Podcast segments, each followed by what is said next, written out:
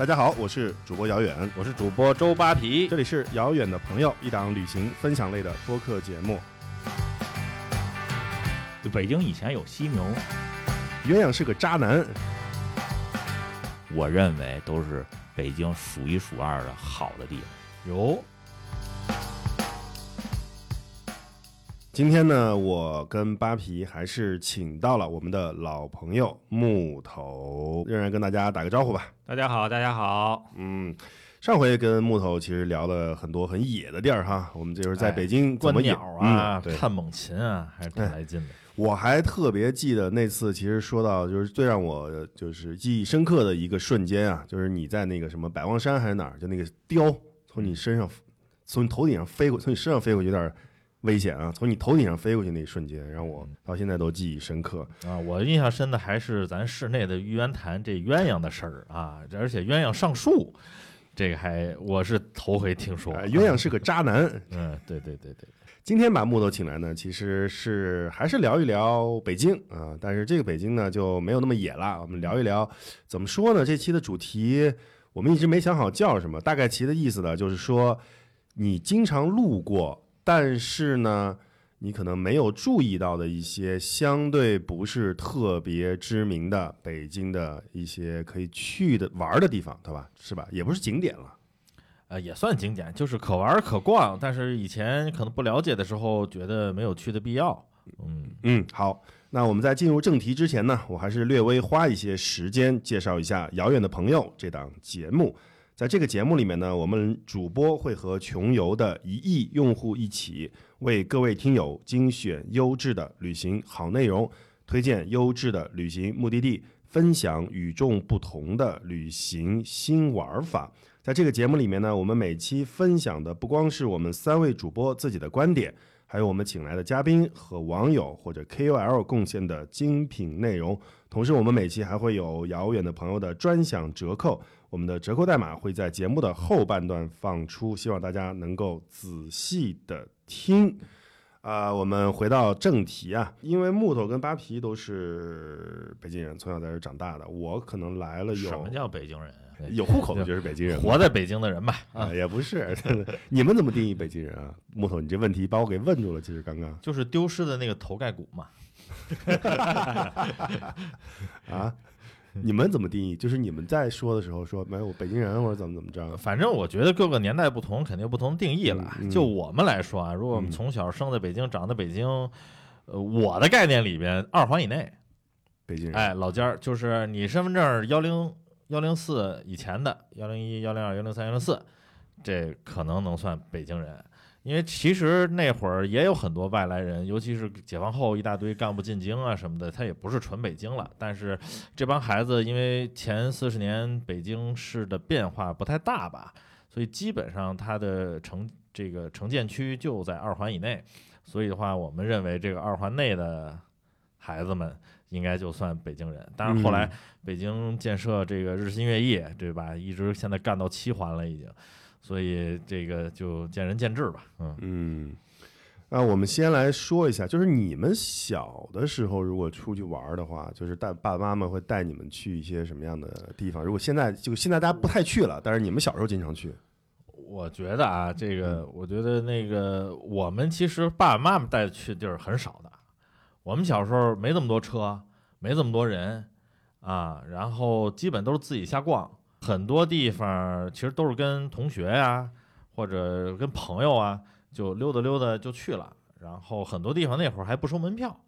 对，所以其实今天呢跟大家聊，并不是北京新出的，或者说一些完全新建成的一些可看的地儿。我觉得有时候也值得我们拿这个爬犁搂吧搂吧，哎，有些可能就藏在市区内，或者说离我们并不遥远的那些地方啊，虽然叫嗯遥远的朋友吧，哎，但我们这些老朋友再把给他翻翻土，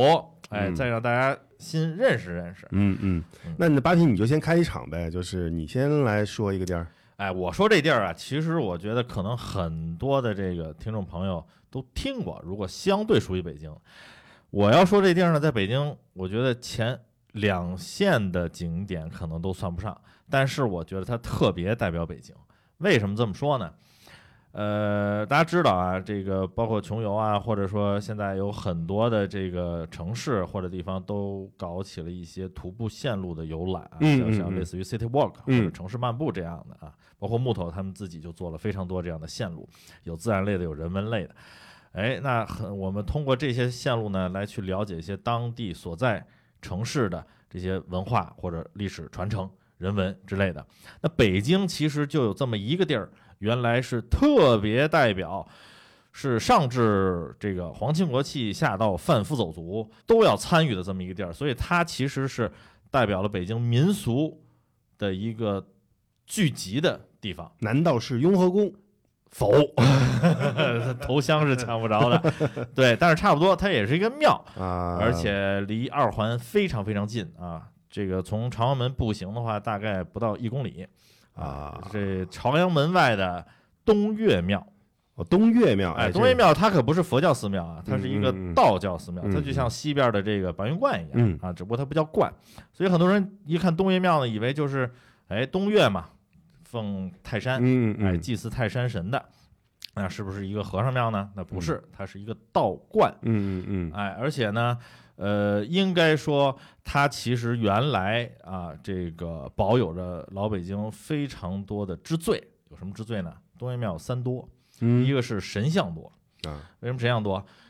一直到解放前、民国的时候，哎，登记在册的神像啊，不算那些侍女啊，或者说什么踩着脚的小鬼啊，不是雕像的嗯嗯建树，嗯而是嗯供的神有一千三百六十九尊，啊这么多对，非常非常多。但是呢，它的主题记得什么？就刚才说的，记得是泰山神嘛，嗯东岳大帝。对对对，那在民间来说的话，在北方啊，中国北方，北方人认为，人死之后的魂魄会归到泰山脚下啊啊，所以就是说呢，泰山实际上代表了以前北方中国人的幽冥之界。那泰山神其实就是幽冥界的主宰。哦，这个我还跟大家可以讲一个这个源流啊，在这个佛教进来之前啊，咱们也是没有阎王的啊，在哎在我们在我们的历史最早当中，管这个地下这些事儿的呢，叫泰山清君，反正就是这意思。嗯，结果呢，泰山清君来了以后呢，佛教来了以后，因为他有阎罗王的这个传说，然后我们的道教也把它吸收进来了。所以有一段时间呢，就是阎罗王跟泰山清君呢是平等的，在嗯结果越往后混呢，这个泰山清君就越不太行，然后 最后嗯就把他剔除了。大家都现在觉得这摊事儿啊，主要就是两个人管，一个是咱们说的阎王，一个还有一个他的这个家在九华山，叫做这个地藏菩萨。嗯，其实主要都是跟佛教的渊源比较深了。哎，在道教里呢，一直都是东岳大帝主管幽冥地府啊，所以呢，它下边还有这个办事机构，嗯一共有七十六个办事机构，嗯嗯，所以在东岳庙里面有七十六司，每一司都有自己的主神啊，实际上就是判官了，每一司的判官。那这个，但是呢，东岳庙殿的这个间数不太够，所以还有合署办公的，所以是六十八间殿里面供了七十六司的主神啊，就是主神判官啊，这是他最主要的这个呃供奉。嗯但是呢，慢慢的，这个由于老北京的这个呃商业呀，这包括大运河也是从东边过来嘛，对吧？通通惠河嘛，对吧？一直通到北京城内，所以北京朝阳门外的集市也好，人流也好，越来越兴旺，所以各行各业都开始在东岳庙内供奉自己的行业神。呃，祖师爷，哎，祖师呃不不仅是祖师爷，就是乱七八糟你能想到的，什么都有。供管仲的，哎，对，比如说啊，比如说这个还还共有除了这个东岳大帝和他手下幽冥界的这七十六司之外，还有这个什么玉皇大帝也有，这是老大了，对不对？然后还有管科举的文昌帝君，伏魔的关圣帝君，还有荡魔天尊真武大帝，还有赐福赦罪解厄天地水三官大帝，啊，什么京城的这个众星之母斗老元君，这些都是天界大神啊。嗯嗯嗯，地上的小神还有什么？保佑妇女儿童、次子广嗣的 碧霞元君 啊，子孙娘娘，还有这个保佑发财的文武财神，是，哎，还有包括姻缘的月老，还有这个什么呃管瘟疫的武瘟神啊，还有药王保护粮仓的仓神、灶王爷，各种民俗啊，包括建筑业的这个鲁班，这个罗马驴行的这个祖师爷马王爷，啊，包括唱戏的梨园界的祖师爷喜神，各种行业都在这儿，所以就非常有一个。呃，现在老北京这个传统的庙会里边还有这个东岳庙的庙会。那实际上东岳庙的庙会跟传统这春节的时候，像白云观呀、什么地坛呀、地坛呀这些庙会有一个特别大的区别，它其实不是春节庙会，只不过现在给它归在那个时间了。嗯嗯嗯，它是每年东岳大帝泰山生日时候过生日的时候，三农历三月二十五号，？OK，后面有两周的时间，那是整个朝阳门外是呃人声鼎沸，因为他供奉了各个行业的神，所以当时呢，也就是说是各行业的叫乡会啊，每个乡会负责自己那行啊，然后当时的分工特别大，东岳庙里面常住的道士不过几十人，他是现现在还有吗？现在应该没了现在没有了，现在啊没有了，因为解放之后就断掉了嗯。嗯他是没有能力去组织或举办这么大的庙会的，那也就全靠北京市各行各业的这些乡会来操持。乡会少的会众几百人，多的会众将近上万人，是一个非常庞大和严密的组织。这这么听下来，是不是有点这个博览会的意思？哎，所以呢，东岳庙现在。它的名称是北京民民俗博博物物馆馆。哎，这民俗它为什么放在东岳庙了，没放在什么首都博物馆啊，嗯嗯嗯或者什么白云观这些地方？就是因为以前东岳庙这儿是最全、最大，而且网罗这个众神最多的这么一处嗯，神邸。嗯对，这就非常有意思。嗯，我问一下啊，如如果我们不去看这些神，这东岳庙还能玩一玩吗？怎么？当然可以啊啊，当然可以啊。东岳庙有三多。嗯，啊，刚才说了神像多，神多是吧？嗯。你基本上说你看地府什么的也能看，嗯。然后看各行业的，哎，这些老神在在也都在。还有一个多是什么？碑刻多。嗯嗯。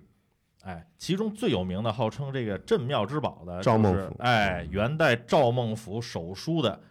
碑亭，嗯。还有他弟，一共三座大碑，大殿之前三座碑，一个是赵孟俯，这是楷书的，还有他弟写的也是楷书的，还有一个是隶书，是嗯明代。啊，所以呢，就是呃你像原来那个琉璃厂，每年老家过春节的时候，那都是派人到东岳庙。把赵孟俯的碑文重新拓拓一遍，嗯然后拿在庙会上就卖这个字帖，嗯这都是直接庙会上的玩意儿。嗯，嗯这个碑啊，是我刚才听了以后，我自己嗯对这个庙最深的印象，对东岳嗯庙，因为这个这个神吧，就是太太多了，而且啊，这个建国以后不也不是建国以后吧，就最近咱们看这些神的这个雕像啊。它因为很多是后来塑的，就是这个这个美术价值啊，这个嗯。艺术价值啊，咱们就不深说了。对。所以整个庙里面的这个赵孟俯的这个碑啊，第一是它大，大院里你远远就能看到一个字儿也多，高大的，而且现在呢，它被封上了，它被那个前面的这个用玻璃还是用什么给罩住了，它保护这个碑，嗯然后给盖住了以后又大，然后又漂亮，两千多字，对，两千多字对又，漂哎亮，，非常漂亮。然后还一多啊，刚才嗯神像多，嗯嗯碑刻多，嗯，还一个多是这个楹联，就是对联儿多。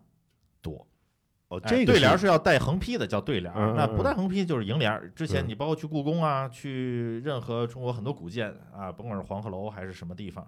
西安的各个地方，哎，都有门前都有挂楹联儿。那以前东岳庙的楹联儿多，那因为它供那么多神嘛，那么多殿堂庙宇，所以它几乎每个柱子上都挂着楹联儿啊，白底黑字。而且都是劝人向善、劝人弃恶的这么着，而且嗯。善恶有报，嗯因为它地府嘛，嗯嗯嗯，对，所以讲的是这个因果轮回、报应不爽的这么一些事儿啊，就教人很多道理。我觉得比《弟子规》强，所以我觉得就是不能听这仨字，儿，不能哎听这仨字儿，去东岳庙，即使不是去逛庙会的话，那你去看看这三多，应该对中国很多民俗传统文化，尤其老北京的这些嗯，呃民俗和传统文化有一个比较深的印象和嗯。了解了。哎嗯，我觉得咱们今天这个，咱们每一个地方就说三点啊，哎。第一是它是什么，第二是怎么玩第三是你觉得什么时候去比较合适？嗯，东岳庙呢，这个零九年之后啊，就重新开放了，嗯，所以呢，平时但是平时人不多。几乎没什么人，哎几乎没有人嗯。对，它就有点像怎么讲，咱们这阜成门内的白塔寺一样，嗯嗯哎，其实都是很有名的庙宇或者嗯嗯。道观，对。对，但是你平时去的话，人不多，因为它嗯。周围不挨着这些什么都哪哪都不哎挨着，嗯热门的这个景点儿，所以相对来说旅游团没有几嗯乎，嗯嗯。哎，然后散客也很少，嗯对，所以我觉得，呃，一个是工作日去肯定没问题，周末的人可能稍微多一点儿，但是比起像故宫或者天坛这些地方来说，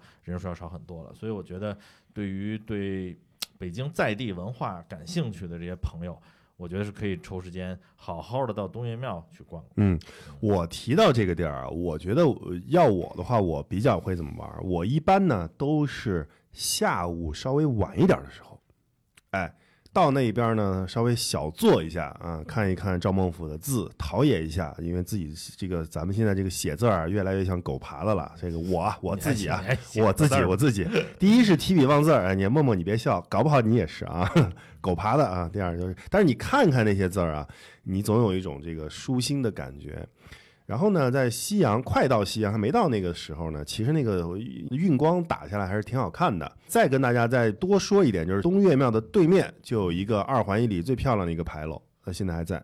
那就是东岳庙的牌楼啊，对是琉璃牌楼。对对对对对。哎然后它是三层的啊，琉璃瓦的这个叫永岩地座啊，三栋就啊三个门洞，对对对，七栋不念筒，那其实也念栋啊，七栋，哎，就是三栋七栋，这个嗯七栋是就是金字边一嗯个嗯儿童的童，那个嗯其实像我们现在指楼宇嘛，嗯嗯对，那也就是说它的层高和它的规制，嗯那底下门洞是三个。那现在正好跟东岳庙它是隔了朝门外大街，它隔在街对面。那因为以前东岳庙规模更大一些。很大，所以它牌楼的这个位置要足够宽才行。就是现在被隔开的那个地儿，原来是呃东岳庙的一个甬道啊哎，从那里面走进来，然后进庙一个长长的甬道过去。然后为什么我说一定要下午去啊？玩完了对吧？咱们出来，旁边就有一个美食街，叫做神鹿街，神鹿街对吧？对，而且是各国美食啊哎，比如说鄙人特别喜欢吃的这种不是十三陵那个神鹿街啊，那儿没吃的啊，嗯别跑到十三陵找神鹿街去。嗯那有点远啊。神鹿街上啊，都是这个西域风情的美食比较多啊，中亚的，比如说土耳其菜啊。啊，新疆菜，然后什么格鲁吉亚菜啊，就是这种西域，因为那边那个俄罗斯呃比较聚集啊，俄罗斯人的这个生意啊，很多是在那边，对吧？离秀水街比较近，对，离日坛什么国际贸易中心也比较近，然后去那边吃吃喝喝，哎，感受一下异域不同的风情。然后呢，吃完了，哎，一条龙，马上去日坛遛弯儿，啊，消消神儿，散散步，嗯遛完弯儿走人啊。我觉得这一套，我经常这么走嗯嗯，啊。呃在日坛还有一个历史名胜古迹，特别历史，特别名声，就是穷游当年在那儿立了一块露天的攀岩墙。好吧，在日坛东门跟大家说一下，在日坛东门现在还在呢啊，就是刷了一个绿漆的那个攀岩墙，对世界上瘾，对上面有大字儿“对世界上瘾”，大家可以去瞻仰一下啊。那字儿还在呢。在在在在在在在，把它刷了也挺费钱的，我跟你说，留着得了。大家可以没事，如果去看的时候，那个拍了照，可以在后台发到我们的公众号啊，就是遥远的朋友的公众号上啊啊，默默马上 去查一下看有没有。对我觉得这样就比较圆满啊，我个人玩我我觉得这主题是不是有点深了呀？对吧？没有没有，我们这对吧？北京城日新月异，是不是？哎对对对我们现在我们现在这个六环，然后有七环，嗯七环环首都高速，对吧？我觉得可能北京概念可以再放大一点儿，对因为大家确实可能生活的时候也不一定都在二环啊。现在谁上班真在二环，对不对？嗯中关村啊，嗯然后 CBD 啊。我最近其实发现北京有很多新的一些规划的东西，我觉得挺有意思的啊。就刚才借着扒皮说的那大运河，嗯我最近老去老去北京副中心。啊，通州那边通州哎，嗯我跟你说，我我今这两天老跟我通州的朋友开玩笑，我说我最近去通州的次数已经超过这一辈子去通州的次数了。因为以前没有亲戚在那边啊，现在去那边当然主要是为了看自然、看鸟啊什么的。但是通州其实给我印象还挺深的，尤其是就跟他提到那大运河，大运河森林公园给我印象最深的就是大。哎呦，这我还真没去过，来，我跟你说，我在导航里边好像是去年还是前对，刚开而确实不错。就是你在导航里边儿，我就开开车开开了五分钟，也不堵车，五分钟的就是正常的时速。你那个导航上面显示两边都是公园儿，嗯你就想它那个大的那个规模。嗯，然后后来跟通州的朋友聊天儿，那块儿现在已经变成了这个副中心人民啊，尤其是到盛夏的时候啊，休闲的一个非常好的地方。你你先说一下位置，它具它具体在哪儿？呃它离哪个站比较近，或者是那个？我因为开车还真没太注意，但就是在那个中心那个位置，离现在北京市的那个未来北京市的那个市政府政市政府也挺近的。OK OK，对，所以说其实北京周围现在修了很多的这种类似于这种公园。当然，从我这个野保的角度，这公园也不是很很完美，但是我觉得已经是非常好了啊。我觉得这个其实可以值得大家推荐啊。嗯马上就现在也天儿暖和了啊，嗯嗯对。然后还有我推荐一个一个地方啊，我觉得还是咱们奔着五环外推荐。北京现在有一个博物馆，我特别推荐，就刚才聊到北京人，嗯，就是这个周口店。可能你说周口店大家都疯了，我操，我去周口店干嘛？但是说实话，就是首先说那那个地方现在已经给我的印象，以前啊一去周口店，房山对吧？对，啊又土又又又又又又又 low，对不对？嗯？但是是首先周口店这个猿人遗址，北京猿人遗址是适宜，然后它啊现在无论是遗址的修建以及保护，还是旁边的那个新盖的那个博物馆，我认为都是北京数一数二的好的地方。有就是你一进去，你就些许的感觉到这是一个现代化的博物馆。嗯，它但是它里面东西多嘛？里边东西也挺多的，展陈也很有意思。而且我也是那天我们在那儿做活动，然后周口店那个博物馆馆长旁听了我们的活动，嗯，听完以后我跟他聊天，他说你要强调一下，二零二一年是我们中国考古的一百周年。然哦后这个什么叫中国考古的就是100周年它从哪儿开始算？一九二一年，嗯一九二一年，包括阳发掘吗？仰韶文化等等啊啊，最初的包括北京人的这个挖掘，其实都是在那个年代开始的。嗯，然后是，我是觉得，如果对这个更古一点的，啊，这是更古一点的啊，那这这，因为咱们都说嘛，传统我们现在说，我们现在聊天的这帮人都是从非洲走出来的、嗯啊，就北京猿人其实是另外一块儿。那完了，那那那才是老北京，那二环以内不，算。所以说聊到老京北京，，我觉得你可以看非常有意思。你到那儿你会发现，哎，这儿一犀牛，北京以前有犀牛。嗯嗯嗯。啊，北京以前有老虎，这都是从这个遗址这块挖出来的。嗯。啊，包括有这个什么那个很多的，就是你想不到的那些野生动物啊，嗯。就是以前都都实际上都有，而且你到了那个遗址，它现在上面搭了一个那个棚子，你别小瞧那个棚子，那个棚子还是清华建筑系专门为那个世界遗产设计的。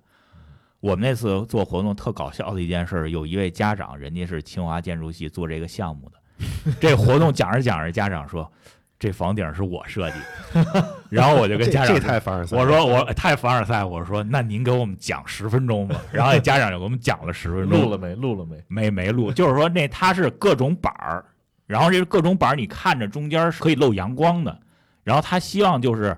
能漏进自然的阳光，嗯。然后这板儿跟板儿之间的角度不会让雨水进来，嗯。嗯就是它一个板儿接一个板儿接一个板儿，然后能让雨水从上面就排下来，嗯，然后而且它那个板儿的外表面。嗯。是有土层的，到了夏天是可以长出植物的。嗯。所以这个如果一个航拍的图片，它那个遗址是类似于一个原貌，就是没被挖掘，上面就是一个山，哦，然后山体的一个还有植物，还有哎植被，嗯就是所以说就是真是去了这个地儿以后，我反正以前就零八年那会儿还傻了吧唧，这奥运会火炬那八月八号，我还跟我们一哥们儿从城里边骑车到那边儿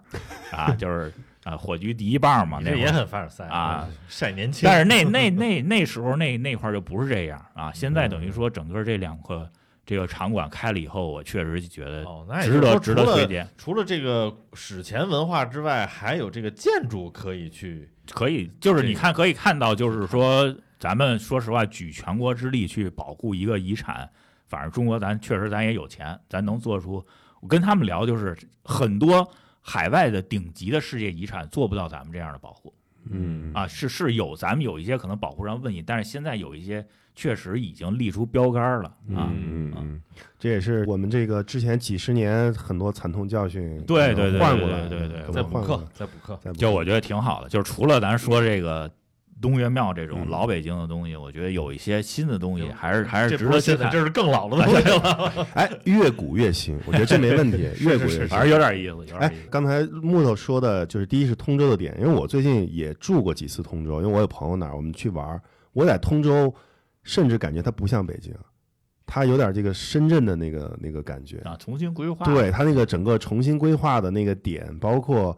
它的这个楼和楼之间、楼和道路之间的这种关系，包括这个人人和自然的这个关系，让我很有一种熟悉感，但是又跟啊我们认识的北京的这种感觉是不一样的。嗯。而且特别有一种感觉，就是因为咱们以前的北京都是摊大饼似的这个这个北京，就是现在也是，但是在通州那边，我感觉反正有一种感觉，它是一种就是这种现状城市往外走的嗯核带嘛应对，该是它是按它那个那个感觉让我还是印象非常深刻的，就挺宜居的，嗯。挺宜居，甚至让我觉得就是说，如果有可能你后边是要加房产广告吗？听着很像不要在通州买房，对吧？这环京区的这个房都跌成什么样了？咱们不说这个。然后第二就是说到这个这个这个以前中国古代的环境，就是说到就是说，我们以前小小时候学那个曹冲称象，不是把那个象切开了那个，然后有一段时间就觉得这肯定是古籍骗人的，这是河南地区，这河北地区怎么可能称大象呢？嗯但其实现在看起来，那段时间的这个历史。嗯包括这种是人文和这种气候环境条件是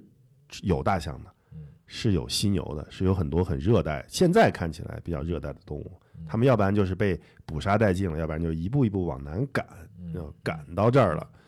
不过木头这两个介绍真是还是新，真是新，对我得拉一拉，要不是就要不然就太老了，对吧？二环以外不能说啊。当然，东岳庙也算二环边上啊。那也是二环以外。啊，那我说一三环的，呃，那我说一个三环的，这个呢也是我每年花期的时候会去的一个地方，但是也是呃卡在了就是花期什么时候？先说哪个花期啊哪个花期我都我都会去看一看这个庙，就也是个寺，就真觉五塔寺。就是在动物园边上的一个一个地儿，这个地儿呢，我觉得首先五塔就是非常有看头，这个金刚座塔，然后这个就是留下来的寺和它这个五个塔就非常具有看头。第二个玩点呢，就是它的整个的园区里面是不能说百花遍布吧，基本上每到某一些花期啊，比如说四月份、九月份啊，它都是盛开的各种各样的好看的花吧。然后在这个五塔寺之前有两棵银杏树，哎，我刚想说，其实乌塔寺很多反正摄影作品里面，主要是银杏，哎银杏已经变成网红的点儿了，周末你都进不去。对嗯。啊，但是就是别周末去的话，还是人不是太多，这是第一点，别周末去。第二点，其实你避开银杏的期间，嗯。它还是没有这么多人的。嗯嗯。然后你，但是它别的花期的时候，它也很漂亮，嗯。它也很漂亮。嗯。然后第三个点呢，我觉得就是说，它的这个历史文化的积淀。首先，你刚刚说到这个东岳庙，不是它是一个民俗博物馆吗？然后北京的有一个石刻博物馆，是在真觉五塔寺里边儿，它里面保存了呢很多在建国以后啊，北京地区各个周边收上来的石刻，嗯都给它笼络在那个地方了。还有民间，所以就说那边的阴气比较重。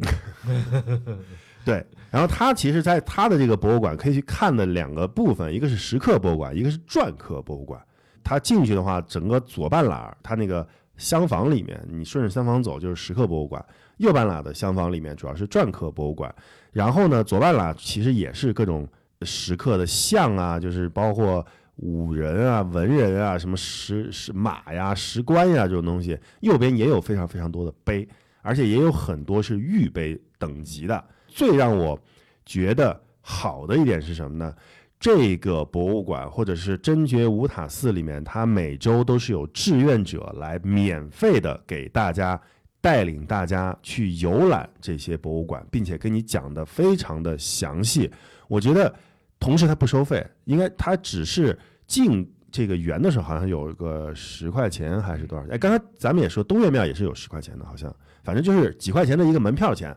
然后你不需要再付多余的费用，他会把整个的寺。从整个寺的建构到五塔的整个的这个历史，到五塔里边的一些说法，都给你讲得清清楚楚、明明白白。同时顺着石刻的博物馆、篆刻的博物馆讲得非常的清晰。我自己听啊，周二下午的水平更高一些。周二下午呢，一般来说，我记得是一听，过几次？我基本上都听过。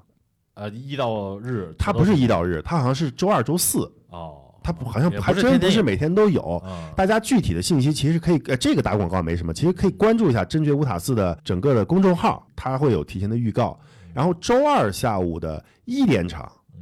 大概周二下午一呃一点多场，对，是一个就在真觉乌塔寺工作了很多年的一个三十多岁的一个讲解员，他可能他都不是讲，他是应该是个研究员水平的，我觉得他的水平非常高。他不光给你讲这个东西是什么，他把整个的源流，包括一些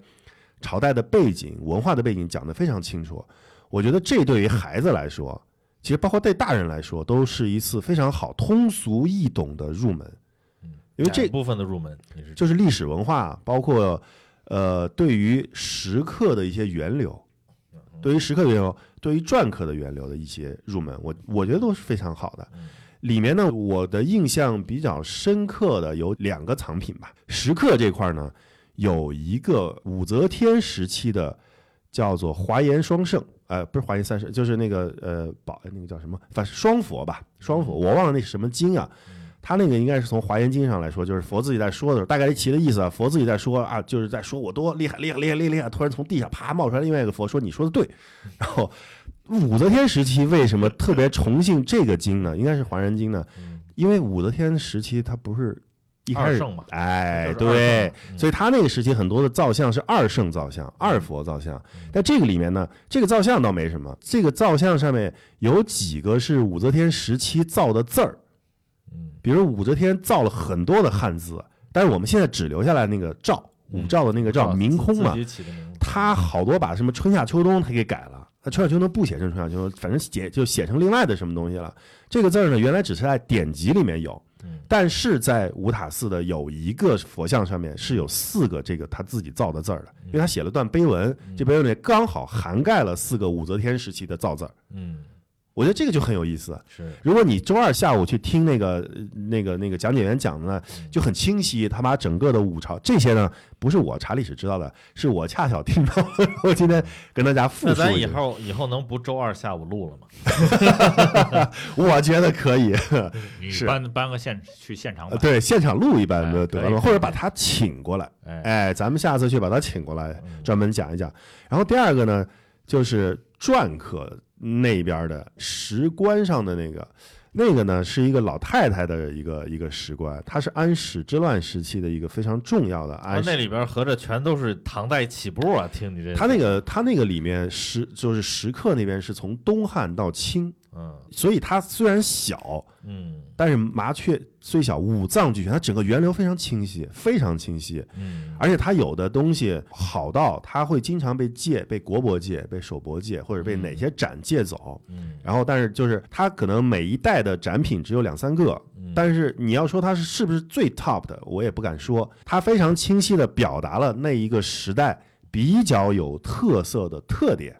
所以你去看了以后，你就知道啊这一代的特点是什么。那你再回头去看的时候，你可能去看别的更好的展品的时候，你有一个比较好的印象，而且它又不累。整个的就是如果讲解比较详细的情况下，就是时刻那个部分，差不多小半个小时也就听完了。嗯你如果太累的话，你你这整个人就很分散，对吧？所以真觉乌塔寺我非常的推荐，而且这是我个人一个私藏的地方。它那个呢，提因为你提你能打折吗？提我能打骨折，他而且他没事，咱们就带着他去，让他买票就完了。哎哎，对对对，我咱们仨去就就肯定我买单了嘛，啊，四个四个加上梦梦，咱们几个去肯定就是，那我再送你们一动物园。哎哎哎，是，对面儿但是他那是亲子的，你们俩没孩子。我们你看，就我带着他行吗？是，我觉得真觉乌塔寺，但是就是真觉乌塔寺有一点就是不太好的地方，它的交通啊，确实稍微有一点不太方便。嗯你最好还是打车或者开车，图书馆那站还行，但是你图书馆走过去其实还是有点距离嗯，对吧？你还得走个一点几公里，还是两公里的样子吧，反正稍微有点远。哎，反正顺着河边走嘛。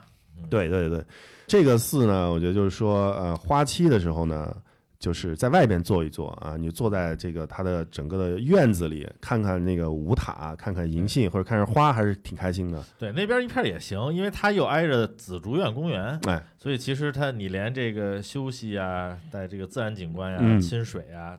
到这个博物馆，嗯嗯。其实也是蛮顺的。而且每次啊，我去这个地儿的时候，我都会错估时间。我到现在去了很多次了，我每次都能够比我预估的时间要玩更长时间。就我本来认为二十分钟，或者或者是待俩小时，二十分钟，啊，我就瞎说嘛。就是如果你只是逛一下，就是你只是看花的话，二二十分钟绝对够了。比如说两个小时我就逛一逛，但是你去的次数越多，它越可以把玩的东西就越多。还有一点就是因为它当年它收的主要是北京地区的很多地方，嗯而且古代从唐开始，你想想看，从唐安史之乱开始以后，嗯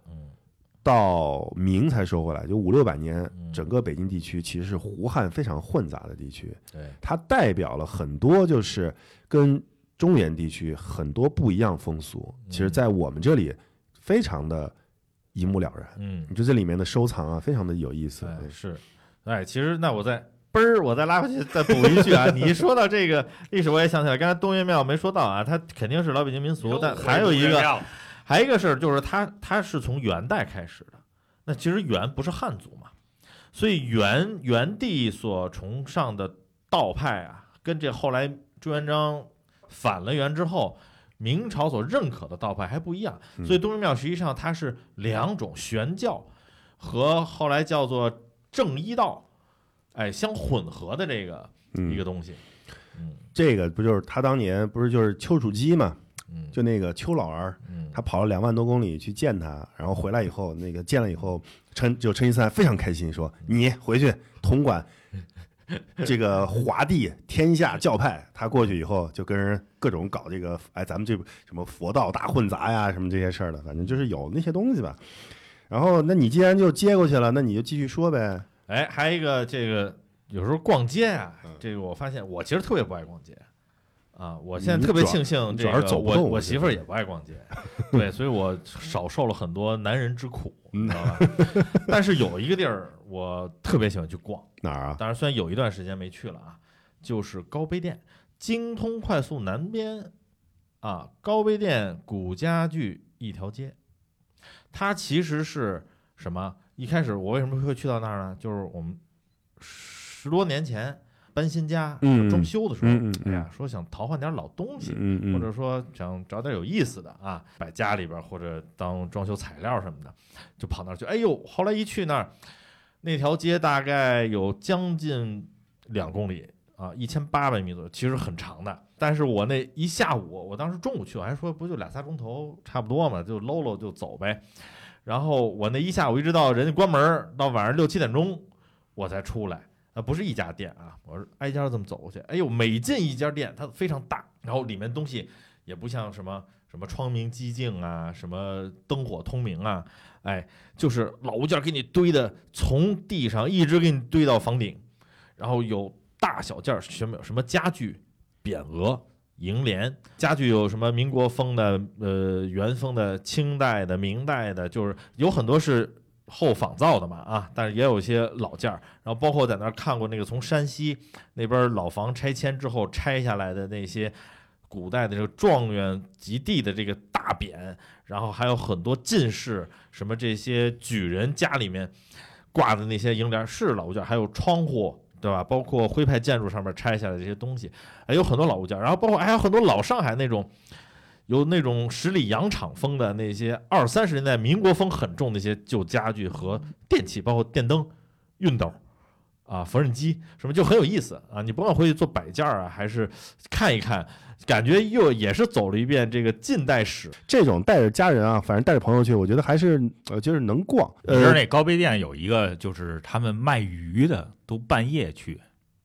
那啥，类似于鬼市那种，就批发鱼都是晚上上货，然后好像就是对，就好多人玩鱼的都是半夜。啊那那你要是这么说的话，比如什么花市啊、鱼市，应该都是半夜凌晨去，菜市也是啊，它是三四点上的。它是一个批发的中心，好像哦，对，嗯。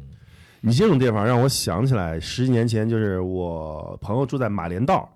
然然后马连道那边不是有一个茶什么茶茶城。对，就在茶城的附近没多远有一个就是类似于卖二手的地方嗯，啊，淘换那个旧物件的那个地方，嗯。就跟你这个说的差不多，但是它比那个还还就是档次再低一点儿，它可能就是很多就你可以叫做淘换旧物件和嗯。收破烂儿，反正就是差不多那种。但是后面就没了。我我大概前年再去的时候就已经就整顿了，或者是城市发展嗯就把它给剃掉了，所以就没想到这高碑店这个还在啊，嗯。就说明它一直还比较大，是吧？那他估计这种地儿能逛半天我是逛了半天没逛完呀，关键是啊啊，不过那次还真买了点东西回去，所以就是说大家只要感兴趣啊，很多地方即使是逛街也能逛出味道来。嗯。呃，木头也给我们来刷刷新。我发现了，今天我跟扒皮是讲讲古，然后木头是刷刷新，对，再往回，我我再往二环蹬呢。啊随便你你哪儿都行。那个，我我我我真是哎，就是上周末也是也是跟着他们那活动，我去那个明城墙。啊去明城墙就是东面门那个吗？哎，对，啊，我觉得感触还挺深的。一是说现在说实话，就是春天正好那会儿看花儿，嗯花儿挺多，尤其是那块儿比较有特色的是梅花儿，啊，真是有很多种啊，而且它现在花期是逐渐开放的一个过程啊，真是可以去那儿看花儿。但是呢，最好还是早点去，因为可能中午、下午人就比较多了。啊，你指一天时间当中的早啊就，早点去，早点去效果也会比较好。然后呢，就是上到这个明城墙上边是可以买票上去的，那个感觉现在多少钱十块吧，啊？十块。现场买票嗯，啊，就是因为北京现在能上的，北京也没有没有城墙了啊，对对，没有城墙，就那一段儿，那段儿还是那个应该是二十年前这个大家还全民北京市发动大家捐这个旧城砖什么对，因为北京拆老城墙的时候，好多就是流散到这个各家了嘛，嗯嗯嗯然后应该是又重新让大家把这个老城砖又都集捐出来捐出来，然后把这块儿恢复啊，把那个周围的那个呃居住户都拆走，然后能空出这么一段儿这个这老城墙。然后呢，这老城墙正好因为它是一拐弯处嗯。啊，拐弯处，而且它它在里边儿这个这个这个北边儿这段儿呢，正好是接北京站。嗯。北京站也是当年咱建国时候这个十大建筑十大十大建筑之一嘛。建筑。之一，呃，现在还有这个内燃机在这个这个定啊嗯。内燃机车走来走去，就是你真是感觉到这个，然后远处呢能看 CBD，嗯。哎，站在这个老城墙上。有这个火车，然后有这个远处的现代化的建筑，你感觉到这个城市的变迁嘛？嗯啊嗯其实，如果比如说，包括你在对对这个老城区比较有感情的话，可能以前那种拆城墙，说实话，拆城墙这事儿多少人拦，最后没拦住，那嗯也是当年我们一个当年的对城市的这个规划的一个想法。其实当年如果就想着说都搬到通州做一个副中心，嗯，可能这老城区也留住了。包括姚远现在也说他去通州，感觉规划挺好的。嗯那说实话，那是吸取了历史的教训啊。不过还是回到这个老城墙上，就是唯一的现在这一段，你站在这上面的感觉，包括我看现在好多网红好像可能都上这拍照去，嗯都是傍晚的时候啊，都是日落，因为正好呢，它那边是东边嘛，嗯，然后西边日落嘛，照过来，整个那感觉还是不错的。然后现在那个城墙周围也有点这个小山桃也开了，我还照一张照片，正好火车开过那个嗯嗯，山桃花，哎，有点那意思，哎，到时候你把那照片发给我们，啊我们发到有公众号上，对有点那意思。就是我觉得这一小段城墙挺有意思的，嗯。就你不你不论你知不知道那历史，你就站在那儿，你看这东西，嗯。你就能感受出来现代、就可以感慨了。，哎，对，真是，嗯不过走到那儿的话，我也其实呃我那段我是蛮推荐的，因为相对来说它还算连着，因为你像德胜门一个单独的箭楼或者正阳门前门，它就单独的两个城楼，其实没什么感触了。你稍微单段有一段延续的话，因为它那儿隔了那个北京站前街之后，它其实还有一小段，就接在这个古观象台上了。啊，啊，对，所以那一片呢，其实从古观象台走到东门城楼，哎，东门城楼上我记得后来开了一家书店，不知道现在还有没有。没注意，啊，就是叫角角楼书店嘛，还挺有名。所以的话，就这一片其实也是一个确实交融在现代和这个呃现代文明和。古代遗迹当中的这么一个感触嘛。哎，你要是提到这一块儿啊，我想到我因为这几年不都一直住在东四那块儿嘛，嗯然后嗯，五四大街中间就是由南向北的中间现在有一个绿化带，然后中间有城墙嘛，黄黄城根根儿儿，对对，但是原来的皇城墙嘛。嗯对，，但是再往南走，就它那个整个的中间的绿化带现在变成一个街心公园儿，嗯等于是有很多大妈在皇城根儿那边跳广场舞，嗯但是往南走，一直往南走，它现在整个的步道规划的非常好，就是一个遛弯儿的地方。然嗯后哎进去以后呢，包括呃怎么走啊什么的什么的，整个的指示啊就显得非常的现代。嗯然后快走到王府井的时候了，快走到王府井的时候，它那块地基，它那块突然有一个陷进去的往下的，他就告诉你这是当年的什么城墙的遗址。现在突然有一个那个保护的那块啊，明白？啊，这个是我去年秋天遛弯儿的时候，我之前不知道，因为之前从总是那边就是北边就是皇城根儿那块儿人比较多，呃，大妈都在那儿跳舞什么的，我就那天就就就想着，那我从北到南穿一下吧，就看他最后这个街心公园能到什么时候。就其实快到王府井呢，它突然有一个下沉的，嗯，包括给你标识的很好，哪个是什么带的，对对对怎么回事儿？哎，这个是让我非常有惊喜的，嗯就之前是不知道，就是这个细节就让人觉得，哎，大隐隐于市的这种感觉。他估计我看那个整个的规划，应该也是最近这几年弄的，它应该不是北京，你那个那叫什么？东方广场还是这是什么？那个王府井那个东方广场，嗯。那那下边还有小遗址呢，考古遗址，啊，在东方广场下面。就那商场下边。嗯，嗯，那就那就是当年建那商场的时候挖出来的，就以前不知道那儿有个遗遗，嗯就是嗯嗯嗯就是考古遗址，嗯然后一挖挖出来，嗯。那现在还有展示吗？有，有展示，嗯就是留出来一片展示的。那应该是哦，是不是在地铁往东对对对，地地铁那块儿啊，嗯嗯对对对，我觉得这些东西就是生活当中的小惊喜，嗯，算是小算是转角遇到爱，对 妈呀！哎呦，这大家是没看到这画面，主要是不能看到这画面。这这扒皮说出这话来，你想想，哎呦，哎呀，那我我赶紧接下一个吧，把 这茬儿过去。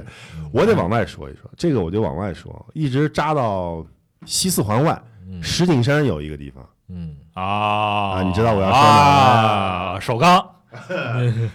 首钢那就得扎扎到十环外了，现在首钢都搬到那个河北去了。曹妃甸嘛，对嗯，我说是首钢那啊，老旧老老常去，现在不是文化园嘛？是是对不是？但是不是不是法海寺啊，啊？跟大家介绍一下法海寺，这个肯定是，如果你对古啊，就是喜欢一些古的东西啊，有一点点兴趣，你都百分之一千要去的地方，法海寺啊，在北京。然后呢，他就是大家总说嘛，这个什么地上文物看山西啊，地下文物看陕西。山西里面包括就是总是觉得这个中国留下来最好的壁画、水陆画啊，都在什么永乐宫啊、山西。但实际上有两处遗珠是我个人觉得最牛逼的，可以媲美山西的。一个就在这个法海寺，还有一个是在成都，叫新津观音寺。啊，咱们先不说成都的，就是法海寺的这个壁画，明代的、明初的。首先，法海寺呢也是一个明初比较盛行的一个风气，就是很牛逼的寺院呢都是太监建的。啊，后面咱们要智化寺智化寺也是啊啊，太监建的。这个这个法海寺的是不是也是王振啊，还是谁啊？我忘了。法海寺这个建呢也是大太监，但是呢他出钱，皇帝允许他建，所以叫敕建法海寺。然后这个里面呢，其实整个的寺院没什么特别多可看的啊，就唯独它中间那个大殿里面的那东西两壁的那个壁画，嗯，这好像我记得也是去年重新开放的，不是。中间关过一段，嗯不是不是，应该开了有段时间，一直有。去年关过一段，去年疫情关过一段，我。记得关过一段，对嗯。这个壁画呢，但是这个壁画大概红了也就是三年，之前一直开，因为我之前我每年都去几次，之前去的时候，基本上它是这么一回事儿，它现在是可能是中国，因为它是这个壁画啊，它整个的保存还是在原址原样，嗯。没有任何加盖，还是在那个大殿里，所以他采取了一种比较罕见的保存方式，就是关灯关门嗯，不让外人进。嗯，所以你每不漏光，对，不漏光不漏风，把全部都关上。所以你现在要要去看呢，就只能去，然后等他每隔半个小时有一个团，这个团其实就是不，它不是旅行团啊，大家不要不要不要那个，呃，就是不要觉得有什么，他就是等到这个旅行到团有什么呀？他就是等到寺庙的这个人数够了，他就带大概三十个人、二十个人进去转一圈，转一圈，转一圈大概是三十分钟到四十分钟，每一个人发一个手电筒，每一个人发一个鞋套。进去以后，嗯，有这个整个这个寺庙管理处的这个工作人员给你进行详细的讲解，就是他采用了一个比较不一样的保护的方式。所以呢，我之前大概也就三年前，三年隔三一八年底再再往前去看的时候，你什么时候去？我就问他们，我说一天能有多少人？他说一天能有二十个人。今天就算是这个任务量、工作量比较大，但是现在基本上每隔半个小时都是三十个人左右的封顶的团。啊，就是你每次去，他最多每次不可能让你进一百个人，他根本看看不了，你也看不了。大概就每次在三十个人左右，二十多三十人，每一个半个小时都是这么多人，嗯，就是红了，红了。但是里面不让拍照，也不让摄像啊，所以基本上就是如果要看的话呢，就是他那个大殿后面有一个后殿，后殿有一个完全复刻的，复刻的，而且它复刻的手法呢也是比较先进的，是一种什么叫嗯呃什么激光打印，反正就是一种特别先进的手法。它把它的色彩和凸凹感全部复刻下来，所以就是你要拍的话，从后殿去拍它那个壁画。但是我个人觉得，即使那个复刻的已经非常牛逼了，但是在真迹面前，仍然好像是扶摇和大树一样的区别。那个那是那个真迹实在是太好看了，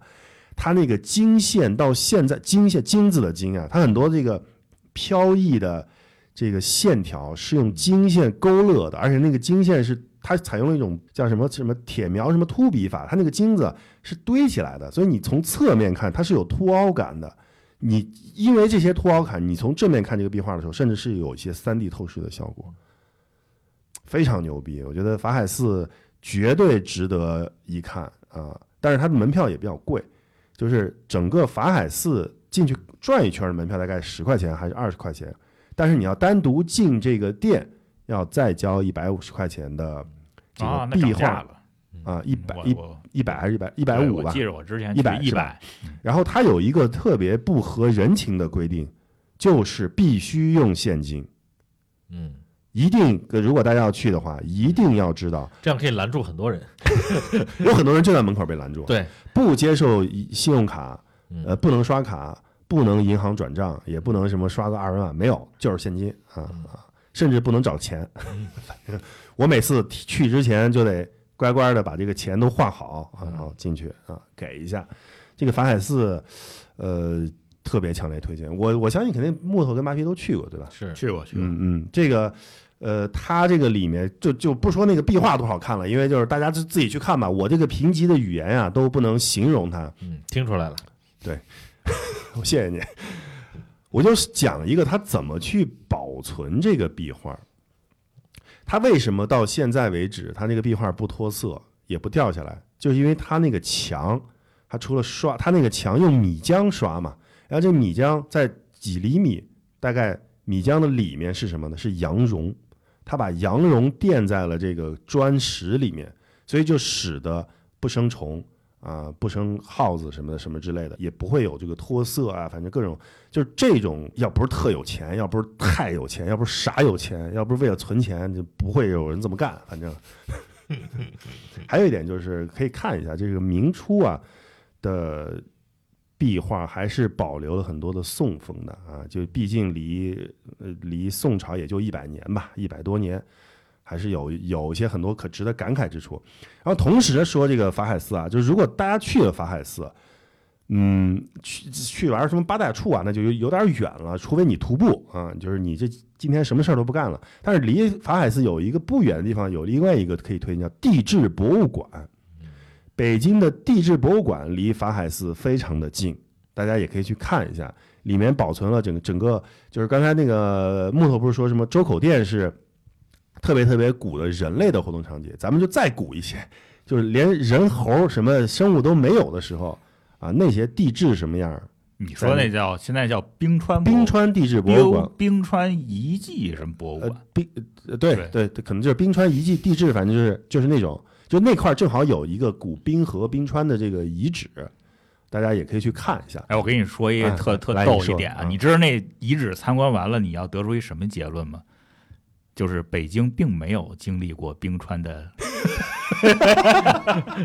这这因为地质这个东西是一个不断的学习和研究的过程，就是在当年的那段时间，可能认为那啊是个冰川那那是个冰川，但实际上按照现在的解读的角度，就是北京还并没有受到这个冰川的。所以那个遗址，它感觉是那些冰川，说了半天，你按现在的结论，它不是，对，就是现在等于被推翻了，是吧？对对对。嗯，但这也很正常。嗯。所以这变成北京冰川遗址博物馆的的博物馆，就是 以前这是冰川博物馆，现在不是了，是是是。但就为它对对对，法海寺呢，它确实从你单独去玩的话，你跟哪哪儿都不连着，所以你去那儿呢，你得做好起码是半天时间的准备啊。从反正从城里过去也得二三十公里吧，嗯，呃，它旁边也是一个村子，就也没有别的任何的东西。你要去那儿，就是做好我只去那儿的准备。嗯但是你去那儿，只要你去，基本上不虚此行，没有基本上就是不虚此行。基本上不虚此。把基本上去了，对。行，我觉得这说到法海寺，我就有点激动。来，扒皮，怎么又到我了？木头再提一个，嗯，还有啥好地方？再提，刚才提了，就说了是智化寺吧，智化寺，那那那咱们就开开始说说智化寺吧。再回到二，环二环里，这回真的是二环里了，但就是两个太监都连着，啊 都是怎么回事儿都是明初，都是大太监 啊造的寺庙。呀？也是刘瑾的是吧？也能这个，因为智化寺，反正还是真是我我我是因为之前做这个 City Walk 这事儿才了解到这个智化寺，自己并嗯不是一个特别的文博的这个爱好者。嗯嗯嗯，然后智华寺，呃，刚才说他是扒皮说这个东岳庙是朝阳门外嘛，智华寺是正好是朝阳门内。嗯。啊。大家可能不知道这个地方，你但是你应该知道银河 SOHO 对。嗯啊，离银河 SOHO 直线距离应该不到一百米。啊，嗯。因为在智华寺里边，就是我我我也拍了好多这种照片，就是智华寺的背景就啊屋顶上的脊兽和这个这个银河 SOHO 的这个对比，尤其是一个夜景的，对，嗯。一个现代的，一个一个明朝的，嗯对，嗯。然后这里边，呃，我觉得我把文博这块一会儿留给姚远啊，然后咱说一个 你把这个最难的留给我，来来来，啊，就是还是说感受嘛，嗯。说感受，呃这感受有点跟刚才那个城明城墙上的感受是一样的，古今北京嘛。呃，而且它有一个看花儿的一个特别好的，应该是在三月底四月初的梨花儿，你是说它刚进去那大院大殿门嗯口那两棵梨花儿啊，梨树特别漂亮，白色梨花儿，然后配着古寺，应该还是工作工作日的时候人是会比较少的嗯嗯啊，嗯人。会比较少，在那里边儿真是感受，而且现在而且它周围呢还有住家儿，住家儿呢还养鸽子，还能听见歌哨，歌哨是，哎，这是老北京的这个感觉就有了。嗯现在智化寺也挺就是挺融合市场的。前一阵儿元宵节，我带我们家孩子参加那个夜场嗯啊，晚上他开灯，开灯的那个感觉也不错。我觉得梨花盛开的时候，他在做一个夜场，还真是挺不错的嗯，啊。智化寺啊，我就不说它原来的古啊，智化寺之前在文保啊和这个所谓的开放上面走过弯路的，它二十年前它包给了一个私人的旅游公司，所以那个时候的智化寺是每天都有旅游大巴的。他进来以后，他干什么？他卖，就是你知道吗？就卖那些纪念品，纪念品，上个香，就是那种。所以那个时候的智化寺还好，它里面的大殿我是没有受到特别多的破坏，但是整个的氛围跟现在是完全不一样的。就是每天就是你想想看那些导游就吆喝着啊，赶紧过来呀、来什么头上个头香，然后怎么怎么回事儿，怎么怎么回事儿，拜的吧。因为智化寺里面最不古的就是那大殿里那三个佛，那那甚甚至都不是智化寺的东西，对，搬过来的。对，它是搬过来的。你想想看，他等于是这些人从外地来了以后，来到北京，然后他肯定跟他说，然后大觉寺搬过来的，倒好像是古的东西，但是不别是就是没有那么好，对它不是智化寺里面的好的特别好的东西。智化寺现在是这样的，智化寺里面最好的东西不在中国，寺好的东西在寺里边。藻井啊，对，那两那个早景藻井嘛啊，那那在纳尔逊啊，还是在哪儿？反正就是说嗯，他那个时候是走过一段弯路的，然后后来才被这个文保所啊或者什么给又给收回来了。现在变成了一个，就是我觉得还是挺具有现代保护意识的，就是说现现代文保意识的这么一个一个场所吧。第一就是整个修缮的比较清静啊，它还是以不不太以盈利为目的的。虽然你进去还是要交二十块门票钱，应该应该是二十块吧，好像是，反正要交二十块门票钱。同时，疫情期间，我不应该我不知道现在是不是还是这样，是要提前一天预约的，跟所有的其他的这个需要聚集的景点是一样的。然后其他的就没有任何收费了，你进去以后，你反正就看一看。它那个比较好的点就是在刚进去的时候呢，应该是前几年，大概有五六，就反正有小小七八年了，在刚进去的那一店里面做了一些智化寺的一些历史的一些回顾，你还记得吗？就是嗯有一些影像上的或者一些图文上的，我觉得那个就做的还可以。就这种保护的规制啊，或者是这种，呃，嗯怎么说呢？就是这种思维，其实我觉得智化寺跟那个松，呃，就是就是呃景山旁边那两次就有也有点像，嗯就进去以后，以现代的一种方式重新去诠释，就告诉你它古代的就是有什么东西，长成什么样。我觉得就是整个的观感就还不错。第二就是它也没有什么多余的东西，它就是现在留存下来的智化寺里面的那些东西，所以你进去看了就也也就看，你能看懂就看得懂，看不懂其实就是你要逛得快，其实很快。很快，比较亲近。嗯但其实每天智化寺也有两班是志愿讲解的，应该是上午的十点半或者十一点，下午的两点半或者三点左右，就是你要跟着，也是免费的，完全免费，都是志愿者。但是啊，因为我也去听了几次，他就缺乏 真觉五塔寺里面真的研究员讲的。他现在讲解呢，更多的可能还是一些就是朝阳群众吧，就是群就是就是读了一些知识的朝阳群众，就是就是年龄就是朝阳门街道群众，对 朝阳门街道那，属于另一个是东直门街道群，朝阳门街道群众，对，对，他在东城东城就是说他的这个水平吧，呃稍微差点意思。他跟你讲的东西呢，就是没有，因为呃，就是深觉五塔寺毕竟还是个博物馆规制，嗯、所以它里面讲的还是有源流的。智化寺呢，可能就没有这些东西，所以就是对大家伙儿凑着听吧。但是那他我，这是不是可以植入我们广告啊？哎，来来来来来来，没没没没，说一下我对我们其实做了很多关于智化寺的深深度的这种活动，对，无论是亲子还是成人。别说我们谁啊，对山羊猫啊，嗯啊，对，啊就现在有没有比如说比较规律的开这个智化寺的线？因为我觉得智化寺是需要有一些进入门槛的，否则的话你真是看不太明白。对，嗯，我们现在基本一个月要做两到三场智化寺的活动，嗯包括加史家胡同。就智化寺这个东西吧，啊，不是这个这个地儿吧，也是越看越好，常看常新的地方。那我们一开始进去的时候，肯定也就是奔着那几个最厉害的去嗯啊，那个转经那转经筒，嗯对吧？嗯然后后边的那个呃呃呃地势天啊，什么就那几个像，嗯就对那个看。但是你你你你再往里走以后，那些藻井，即使现在留下的藻井，其实也有很多看头。就最好的藻井当然没了嘛，就被就被人撬走了。那现在留下藻井也有很多看头，包括那个大殿，虽然那个大殿三个佛不是原来智化寺的佛，但它背背后的那个壁画，对对对对，背壁的那个壁画也还是不错的，就是它没有法海寺那么好，但是是。也还是可以且它比较有意思的是，就因为智化寺它是明构的庙宇嘛，这在嗯。北京已经很少见了，因为基本在清代都重新扩建或者重新修过，所以明构的庙宇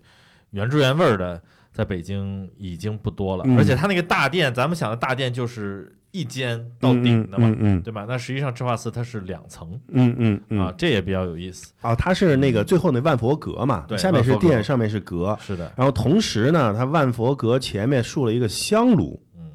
就佛寺面前竖香炉，但是这个香炉啊，肯定也不是他原来的，是那个万历皇上，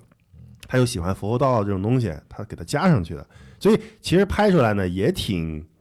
玄幻的，就是你背景是那些呃，就是怎么说呢，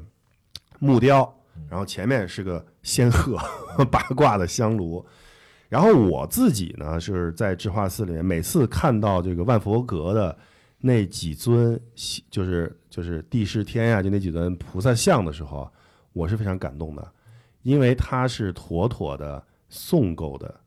木雕，就是明初还是有宋的遗风在里面的，就是那种感觉啊。当然了，这是我就是有点感性了，就觉得哎呀，你看经过这个外族一百多年啊，怎么怎么，就是这些东西。但就是说，它首先它还有很深的这个文化意味的，而且它确实漂亮，确实美。哎，我问你一句，木头，你有上过二层吗？没有，我到现在也没有，这是我的一个特别大哎的遗憾。应该去过吧？那次有有一次周华寺的夜场，我是上去过的。嗯那可能你特别场，那应该是特别。现在夜场经常开，因为我也去过夜场嗯，但是它夜场是不开二层的，嗯，因为二层好像现在是因为那个怕那个坍塌还是怎么回事？而且即即使开，它是控制人数的。啊我上次去的时候，大概每次上去十个人，你是跟老蔡一块儿去的然？后对，啊，我估计到了，对，没有上次我们就是参加木头给我们介绍的活动啊。那时候还没有山原猫吧？那时候，然后那会儿还没有山原猫，嗯对，但是那个因为我印象深，我是跟他一起去的，当然老蔡也是一起去的，所以当时上去之后，就是觉得很就很珍惜啊，就是上面晃悠不上，因为你是第一波人上去十个了之后，你下来一个才能再上去一个，你上面人要不下来，底下人就不能上。对，就是我们俩在上边晃悠了好久好久，那上面那几那几尊佛啊，我看了一些照片啊，比下面的佛还好看。尤其是他那个毗卢遮那佛啊，就是那个皇冠上的那些东西还好看，那个莲花啊什么的，就可惜咱们之之所以叫万佛阁，也是因为二层上面周围四周密密麻麻的全部都是龛，嗯，它下面也是一是，层也是，它是一层加二层，据说是九千九百九十九，但是那个都是文革文革破坏以后，现在又那个呃对就是它那个格儿，它那个格子可能有九千九百九十九，但是里面小佛肯定不是原来的那些嗯小佛了。是的，而且我们就把东西都连上啊嗯，你看智化寺里面的那些雕像上的穿着的那些经线的走向，你再对比法海寺，是一脉相承的，画的是同一种东西，是同一个技法，只是用不同的材质、不同的表现形式给它表现出来了，仅此而已。你看它的走线，而且你你就是咱们知道，就是说在法法海立粉堆金，好像对啊，就是什么铁苗什么那些东西。你咱们在看那个法海寺的时候，有一个最出名的，比如他那个文殊普贤菩萨身上披的那层薄薄的袈裟，你记得吗？就是你你不仔细看都看不出来那些袈裟，薄如蝉翼的那些东西，在就是智化寺的两个胁类菩萨，就是地势天和阴凡天吧，应该叫或者什么像，嗯也有这样的体现。仔细看也有这样的体现，所以其实咱们把这几个寺连起来看的时候，还是特别有感觉的。另外，咱们就就不要讲那么那个深沉的故事，我讲一个好玩的事儿。我就在有一年，就是梨花开的时候，就是因为那个时候他离那个这个 SOHO 很近嘛。其实如果你下午没事儿的时候，你约朋友就那坐一会儿，什么都别干，你也不用看什么股，你就在那个大大院里坐一会儿，看看那个就在那个阳光下面坐一会儿，就挺开心的。我就带了一个朋友去坐一会儿，他就没见过这地儿。那个朋友在之前的喝酒那个集我就出现过，他叫大胖，大胖又出现了。我呢就就在那坐了一会儿，后来我们俩就拍了两张照片，就他给我拍了一张照片，我也给他拍了一张照片，就在那个梨树下坐，恰好死不死，他的照片里和我照片都出现了一条特别慵懒的小狗，趴在那个那个大殿大院子中间，然后我把那个照片发到了我的朋友圈里面，写说今天和大胖一起来院子坐了一会儿，阳光很好，底下全部都在问大胖是什么犬，大胖是什么种看不太出来，然后大胖这就是我的朋友大胖，对。啊，反正智化寺是一个特别推荐大家，因为它又近，它真的特别近。啊，它它就是它离那个只不过它是在胡同里，所以它不像其他的一些庙宇门口基本都有街，至少是有一个公众街道它是。从它从南边那个金鱼胡同进是吧？不用，你就走 SOHO 的后面，嗯嗯，走到底之后，你顺着它那个胡同往前走，对对对，嗯就可以到智化寺。或者从那个陆米仓，对，啊，对嗯对，反正就是说，北京其实我有一年就说到这一点，我有一年呃十月一号的是是十一假期的时候都没有出去，我特意做了一个就是说没有人的北京景点，我就在三环里面就去找那些明明其实我觉得很有名，但其实几乎没有人的地方，就包括你之前咱们刚才说到的像白塔寺，其实三就是十一也没有太多人，甚至比白塔寺人更少了。白塔寺旁边有一个叫历代帝王庙。嗯，呃，那是刚修完，以前历代帝王庙是中学啊，哦你知道吧？他刚开了，它修了好多年。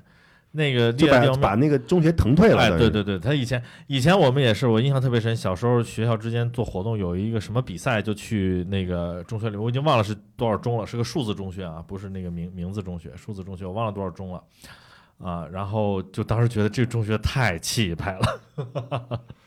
对，就这种地儿啊特别多，我就正好就是既然说到了，我就继续说嘛。就比如还有另外一个地方，我也挺值得大家推荐的。比如说大家现在，比如说后海地区，整个就是一个景点了，就是很多很多人。但实际上后海地区有一个地方，就是辅仁大学的原校址那一块儿，其实人也非常少。嗯，辅仁大就那一片儿嘛，那儿中央音乐学院在那儿，啊，老的中央学院对，老的中央音乐学院校区就在那儿，然后辅仁就挂一个牌子而已。现在也好像没有没有利用起来，好像整个楼也没有利用起来。就那块儿呢，你稍微你避开点人群，就连十一辅仁大学路路口都只有本地的，就是居民从那儿走，几乎是没有游客的。是，大家都奔海边儿了嘛。对就就看那些他们就是比较熟悉的那些东西。好，我这边又结束了，那扒皮再来一个吧。啊，我们还有时间吗？有有有，再扯远点儿吧，因为嗯刚才说到了这个木头提到了古城墙嘛，嗯那就北京来说啊，或者北方人来说的话，那长城是最牛的古城墙，对吧？任何城市的城墙都比不上长城。呃，但是呢，那些耳熟能详的所谓长城的景点，甭管是去的人最多的慕田峪、八达岭、居庸关，还是相对人可能少一点点的司马台、黄花城，什么包括英飞道养的这个箭扣啊，那大家都知道。那实际上，我今天扯出来一个，也是有一次我们越野穿越的时候，嗯偶然间碰到的嗯啊，叫大营盘。它其实已经不在北京境内了，它在河北怀来，目前归这个怀来县。啊，境内对它那个大营盘就有个村子，就叫大营盘，大概现在也就剩个十户人家了。OK，它就在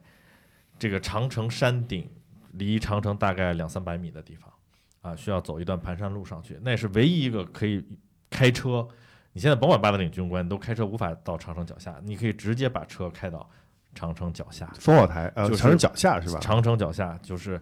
呃，大概离城墙二十米。对，就是，呃，而且那是完全的野长城，没有经过任何修复，而且它不像别的地方的明代的砖砌长城，它是石砌长城。那就更古一点了呗。石砌长城，石砌长城不也是明代的，但是只不过它不不再背烧好的砖上山，嗯，而是就地取材，用一些不规则的石块儿，然后同样用米浆把它们粘连在一起，所以那上面风化或者倒塌的更严重一些。对，但是野味儿也更重一些。那我特别推荐的是暑期啊，或者六月份以后去，那当时满山的草和树就已经郁郁葱葱了，而树跟草一开的话，那它的水汽就有了，所以呃，就有这种仙雾缭绕。嗯啊，这种这种云开日出的这种感觉在了。对，所以的话，大概呃，从我们从哪儿穿越过去呢？实际上就有点像，呃，之前那个走斋堂斋堂那边门头沟，一路往北往官厅那边走。那它就是嗯大概距北京有个多少？呃，从京藏高速东花园儿这个出口下啊，大概开车的话，高速很快嘛，你只要不堵车，这是很快。大概开车的话，可能两个小时，就不是很远。嗯啊，我觉得比走京承高速你去司马台 或者那个周末去 去怀柔什么的可能还快一点。行，回来不用核酸了啊。对对对对对，北京这个进出京已经不再用这个新的核酸证明了。今哎，就是从今天开始，嗯，而且那个地方是没有门票，号，没有门票。而且它现在在山脚下，它修了一个，以前它是一个土路上山，它因为它只是原来村道一个通村里的土路，没有任何铺装。那现在在山下，它是一六年的时候成为了全国重点文物保护单位，但是也没有门票，没变成景区，我觉得这点非常好。在山下修了一个用小篆写的“大营盘明长城”。啊，所以就看现在有一个更明确的指示了。你看那路标，从那个边上的土路开始上山，然后先路过大营盘村，然后继续穿过村庄之后，呃，往那个山的悬崖边上走。啊，长城嘛，都修在山脊或者悬崖边上，往悬崖边上走，然后车停在那里就可以逛。那因为交通很不方便，没有任何公共交通，周边也没有什么，甭管是野生还是人文的热门网红打卡地。啊，所以那段孤零零的城墙，你可以顺着这个残墙走，但是一定要注意安全啊。嗯啊，基本都是纯野化，然后很少人。觉得一开始登上那时候有点像什么河北的那个后城那个大石头，亚洲嗯最大的单体岩石的那种感觉。嗯啊，就是右手边就是悬崖峭壁，然后云雾缭的时候你也深不见底。那左手边它就像一个山垫子一样，草垫子。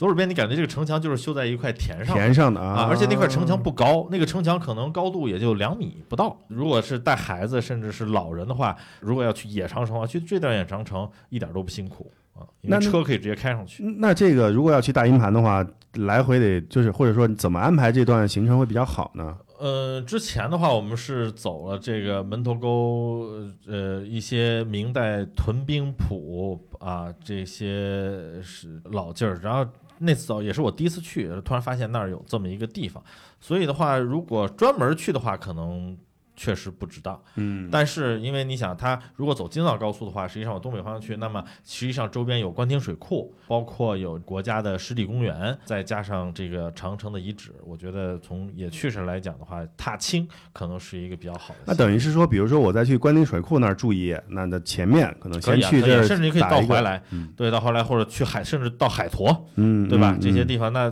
嗯当然是开车啊，徒步是不可能走到的。就是这条线的话，应该可能可以成为大家，比如说清明或者是一些周末一个踏青的一个相对比较短途的线路。嗯，嗯，好，那我看我们这时间，就要不然木头跟我再再说一个，咱们就结束今天的。那就接着补充这大营盘这方向。好啊，嗯这雅虎嗯，崖湖哪个雅哪个虎野鸭。啊？野鸭，一看就不是北京人，听不明白是吧？怎么回事？野鸭湖。哎，哎崖湖。哎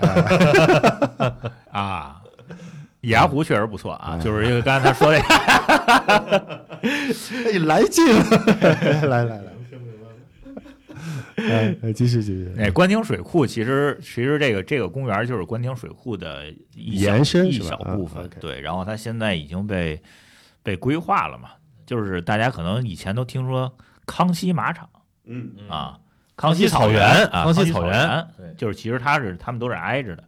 然后这块儿的话，就是如果你想这个逛一些湿地公园的话呢，还是可以推荐的。它里边呢还是有这个湿地公园一些设施，你可以骑这种自行车啊，或者是怎么样都可以。然后像我们这种观鸟的人呢，也会啊，尤其就现在这个季节嘛，春春天迁徙啊，也都会去那边去看一些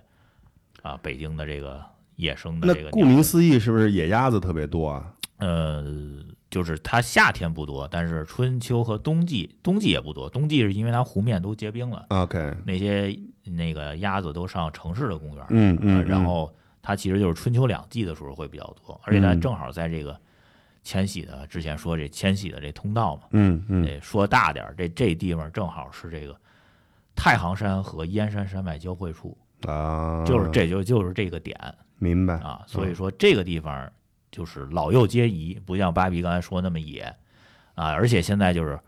尤其是秋天，这个网红们上那儿拍照特别热情，因为很那个芦苇荡特别漂亮啊，是什么网红啊？就是汉服类的网红嘛。都有。反正我看有还是带着旅拍的，然后还有什么对，嗯就拍那芦苇荡的。OK OK，对，哎，这些但都得开车哈。是 公交也公交算了，对呀，活得延庆的那个，其实好像现在还好像还挺挺方便的，它有一个但是雅虎确实已经是网红景点了，这个确实是。嗯，就是我们再让它红一把啊，嗯再让它推一把。那我最后就其实还是回到城里，但是我就是南城，我觉得好吃也好待。就咱们不，我就不说那些什么古代的什么或者一些历史知识了，但这个寺其实大名鼎鼎，法源寺，嗯牛街旁边啊。嗯其实我的 好吃，哎，对吧？你不要提这个寺了，你就说牛街就行哎。牛街好吃，我肯定就是我也没资格介绍，对吧？但是我这这好吃，其实大家都知道了。就是我把法源寺呢，其实当一个大公园使。我觉得就是说，你要去牛街吃吃喝喝啊，中途其实去法源寺坐一坐非常好。因为法源寺啊，郁郁葱葱。郁郁葱葱，整个夏，尤其是夏天比较热的时候，你去法法源寺，因为它那个那个古树参天，非常的凉快。还有它这个屋子也比较多，它这个寺到现在的规模还是比较大的。然后这个几进几进的院院落，其实坐哪儿往那儿一坐，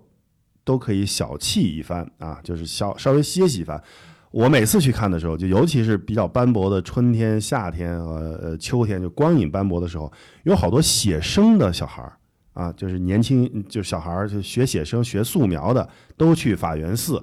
而且法源寺现在有一个特别萌的点，有好多猫，真的好多猫。不是你去寺庙不是猫就是狗，要不就是大胖。这我不是一个撸猫的人嘛，但是就是说，真的有好多人去那儿是也不是撸猫吧，就是就是跟猫玩，因为那猫可能人去的多了，他也不怕人啊，他就在旁边懒洋洋的就在这个这个台阶上趴着睡着什么的，还有很多人就在画他啊，很有趣。我觉得法源寺可以推荐当一个公园使，就是一个遛弯儿消食的地方，嗯或者你拿聚宝源拿了号排队的时候去溜达一圈。对对，呃，就讲一个比较有意思的事儿，在这个法源寺的后院儿，就接近最后边的一个后院儿，它那个后院的题匾呢是光绪皇帝，然后呢后院的旁边的那个像廊里面呢就有一个特别丑的题字，是康有为的题字。那你大家知道康有为的字就是有名的丑，然后呢这师徒俩人呢这个。其实也没见过几面啊，事儿也没干成，哎，在这儿天天相遇啊，题字儿天天相遇。其实这是一个比较有意思的这个历史小趣闻啊。法源寺值得推荐，啊，好吃好喝好待好撸好撸猫好画啊的一个地儿。今天也讲了很多啊，就是这个这个标题，我觉得我们到时候还得再想一想，不能叫什么私藏了。今天有点讲讲古的意思。反正不管怎么样呢，呃，我们今天也分享了这么多，但如果大家觉得你有什么北京的私藏的地方，也可以跟我们分享一下。我们哎，不论是吃的、喝的、玩的、看的、逛的，都可以。对因为我们也以我们自己的观点，那北京城太大了，就是有很多地方我们也没有去过，甚至都没有听过。其实你们也可以啊、来给我们做一些反馈。接下来呢，就进入这个每期的这个折扣环节啊。在节目开头有提到过，我们播客节目的专属的优惠口令啊。如果听到这里的朋友们，我就要恭喜你了，你可以在微信上搜索“最世界酒店精选”，最是最大最小的那个最，世界就是世界了啊！酒店精选，最世界酒店精选小程序，选购穷游自营的精品酒店，线路好货。下单前呢，联系一下客服，报遥远的朋友、扒皮的朋友、布莱恩肖的朋友、木头的朋友也行，都可以 get 节目听众的独家折上优惠。啊、今天呢，还是谢谢我们的老朋友木头。谢谢大家。这个也期望这个将来再找一些好玩的话题。其实我觉得主要就是你那些山羊猫的那些有趣的课题。呃我前两天啊，专门微信木头要加三儿，然后木头给我这个我们不接受加塞。对义正言辞的拒绝了。那个展我确实觉得嗯可以。大家好，我是主播姚远。我是主播周扒皮，这里是遥远的朋友，一档旅行分享类的播客节目。目前我们的计划呢是一周更新一期。如果大家喜欢哪个旅行的地区，或者想听到哪些旅行信息，欢迎在我们的公号下面加入讨论。呃，同时呢，也希望打开手机中的穷游 APP，就可以看到各位朋友们在 APP 当中发布带有声音胶囊的 BO，对，来分享你的好看、好吃、好玩的经验。我们的公众号呢，就叫做“遥远的朋友”，遥远是很遥远的那个遥远啊。遥远的朋友找到我们在后台回复“进群”，我们会拉你进群，一起交流，一起嗨。期待和大家更多的交流，我们下期再见。